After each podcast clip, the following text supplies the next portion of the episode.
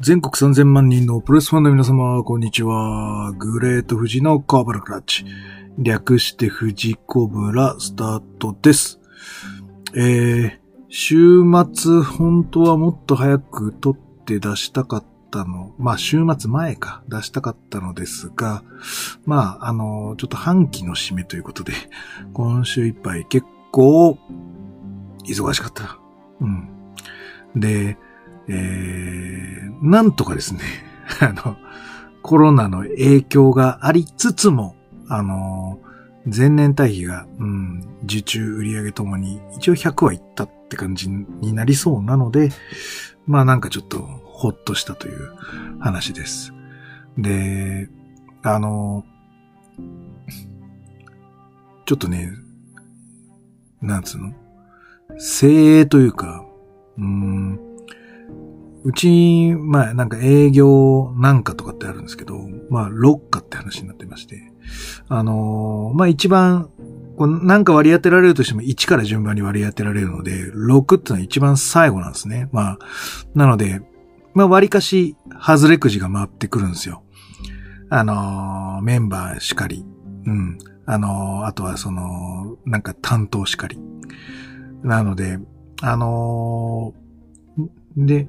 うちのメンバーはそれを分かってるんですよ。まあ、う、うちというかは結構そういう意味では環境が悪いですと。で、あのいうのがあるんで、まあ、自らがちょっと高めていかないといけないという課題は、こう、メンバーみんなが持ってもらってるので、あの厳しいながらも、まあ、なんつうんでしょう。あの全野球みたいな感じで、なんとか、うん、乗り越えていってもらってます。で、去年なんか本当にね、こう、シャッフルされて集まったメンバーみんなが、本当にその、同じ年代の成績で言うと一番下のメンバーが本当に集められてて、これはもうなんとかせねばいかんぞと。あの最後だからって本当は絞りかすばっかり集まってきやがってみたいな感じで。まあ、で、俺みんなで一応それは共有したんですよ。お前らの世代の、本当に、こう、1位から6位の中、6位が、うちに彼集まってると。なので、上がる、上げていくしかないんだと。それは、な、なんだろうな、時代のせいとか、あの、何々のせいではなくて、まあ、まず自分が、こう、昨日の自分を乗り越えていくためのストーリーをどう作るのかっていうところで、まあ、1年間結構頑張って、で、いや、なんとかみんな結構達成してくれたので、よっしゃーって思ってたんですが、まあ、このコロナでね、4月からのスタートが結構大変な半年でした。うん。まあ、その中でも結構やってんだな、多分、うちの 部下は。ああ、と思うわ。で、今年は今年でさらにちょっとですね、無理めなミッションが入ってきたりとか、まあ、いろいろある中を、うん、個人個人が前年対比超えてるっていうところは、うん、すごく、すげえな、本当確かに。それはすごいと思うわ。うん。というところなので、一杯やりたかったんですが、まあこの時代なんで飲み会も開けませんので、あの、家帰って、あの、好きなゲームをやりながら、あの、あとは、あの、見切れてない、あの、23日のノアの流れとかを見ながら、えー並行して、あの、夜更かしをして、で、今に至るというところになってるので、あのーちょっと収録が遅れてる旨、ご了承いただければと思います。はい、えーと、金曜日の夜はそんな感じでした。ちょっとまとめ撮りなので、土曜日の夜と日曜日の夜はまた別の回で お話をしようかと思います。はい、じゃあそんな感じで、えー行ってみたいと思います。えーこの番組は健康プロレス所属グレート富士がプロレスやってる程度斜めからの視点で見てしまうプロレスの試合の感想や、なぜ、何と湧き起こってしまう疑問の数々に対して妄想の仮説を立てたり、妄想の検証を勝手に探し出してしまう困ったポッドキャストです。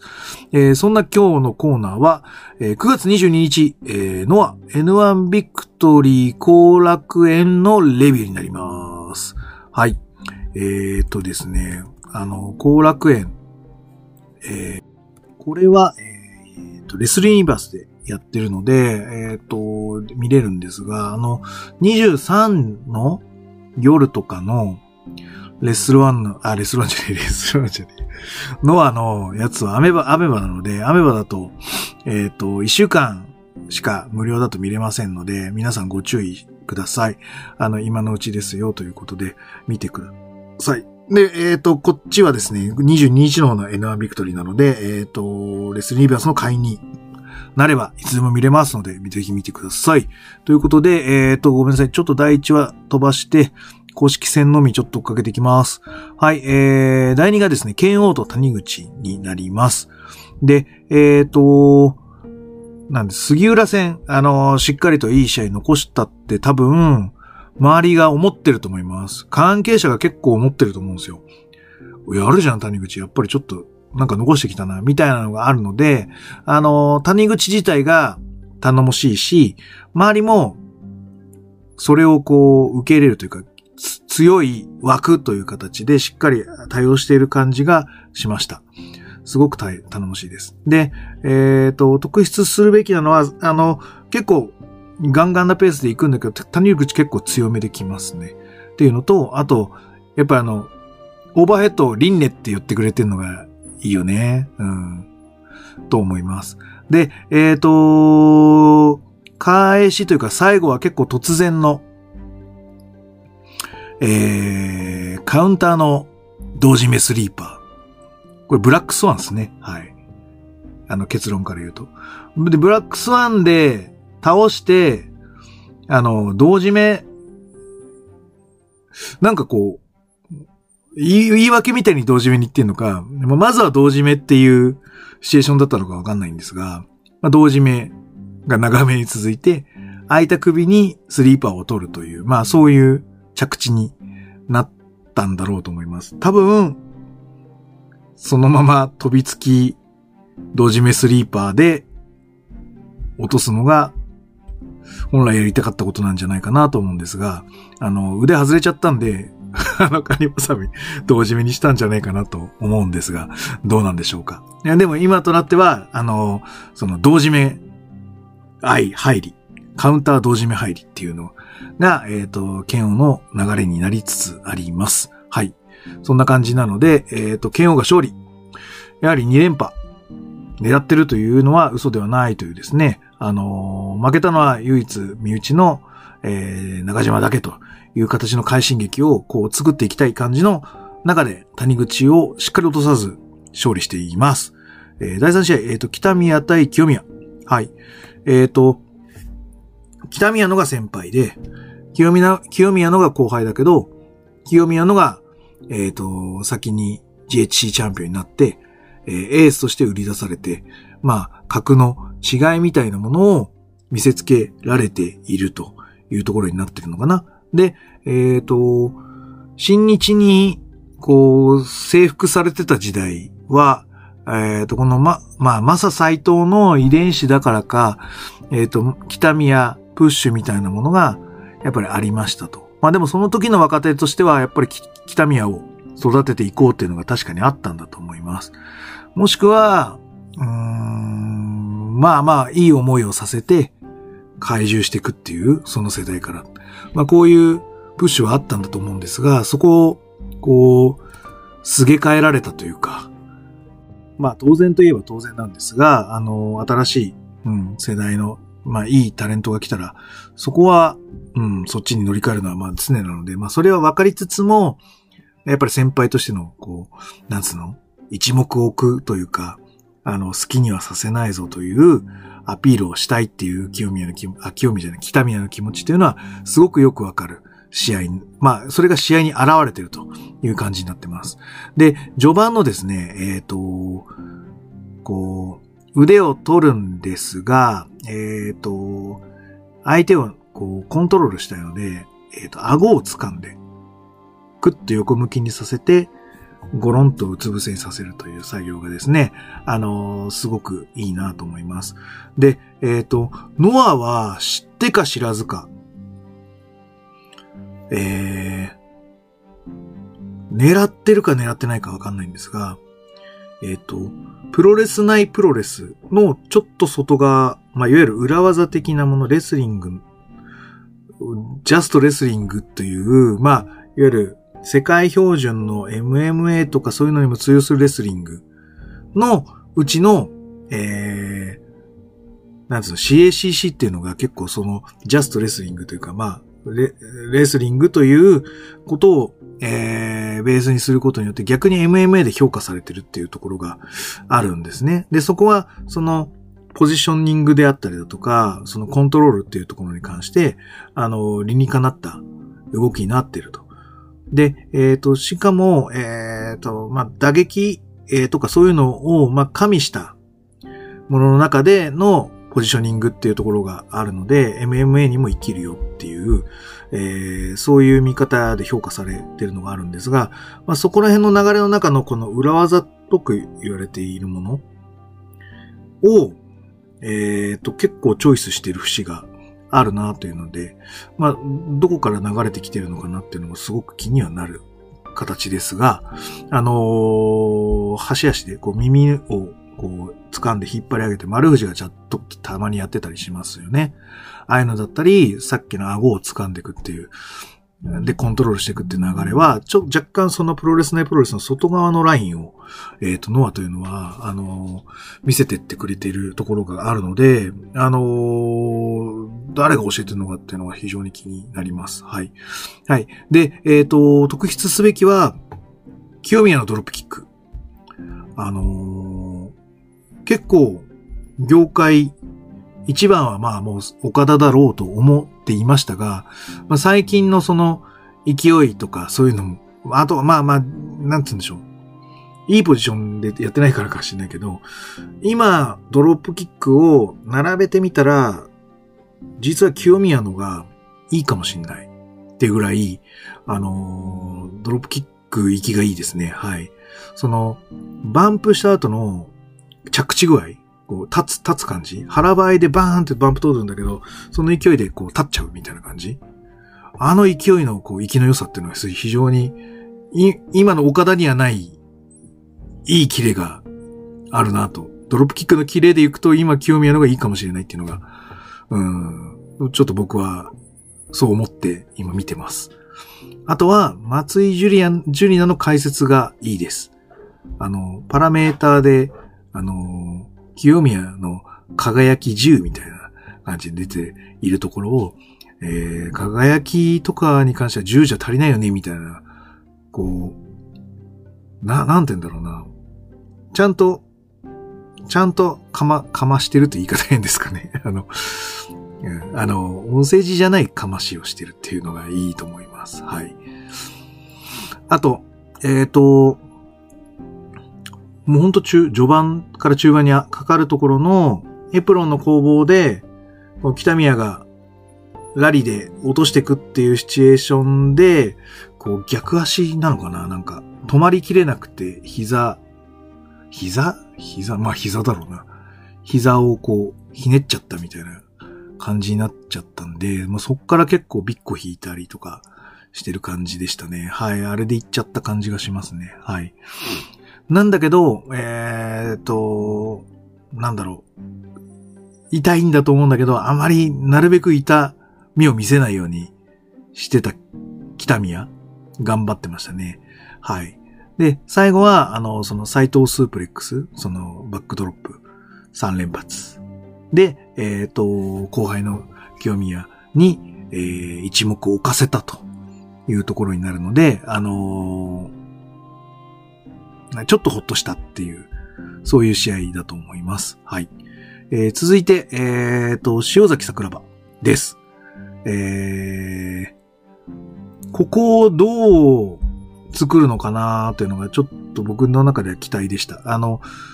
桜庭はあんま負けさせられないんだろうなっていうのと、えっ、ー、と、GHC チャンピオンがリーグ戦を制覇するみたいな高崎で流れを作った、このストーリーとストーリーがぶつかった時に、まあどういう、こう、ね、道の開け方をするのかなっていうのが非常に気になりました。で、えっ、ー、と、序盤なんですが、えっ、ー、と、サイドポジションを容易に取らせすぎです、岩崎さん。はい。あれは良くないです。はい。もうちょっとですね、はい。こう危機感を持ってディフェンスしていただきたいところです。でもとりあえずあの、なんかこう、プライドとかで見る、ちょっと足を上げてディフェンスするみたいなのは、見よう見まねでややってた感じだと思いますが、あれは多分、多分見よう見まねなんじゃないかなと思います。はい。